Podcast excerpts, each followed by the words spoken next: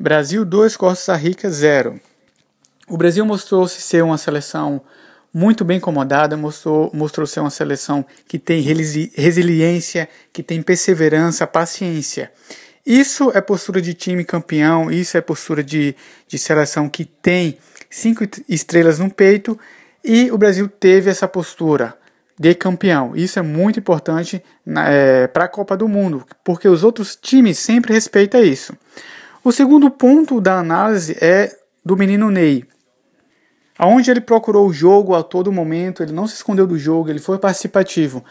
Mas uma atenção para a instabilidade emocional do Ney durante a partida. Teve um lance que ele, é, o jogador da, da Costa Rica caiu no chão para fazer aquela catimba. Então ele pegou a bola, se irritou, jogou no chão.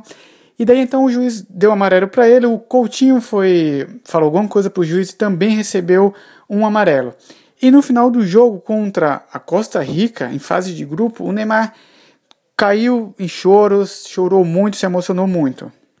Nada contra isso, mas isso mostra que ele está com o emocional um pouco abalado, uma pressão de jogar a Copa do Mundo, é, a pressão que está em cima dele.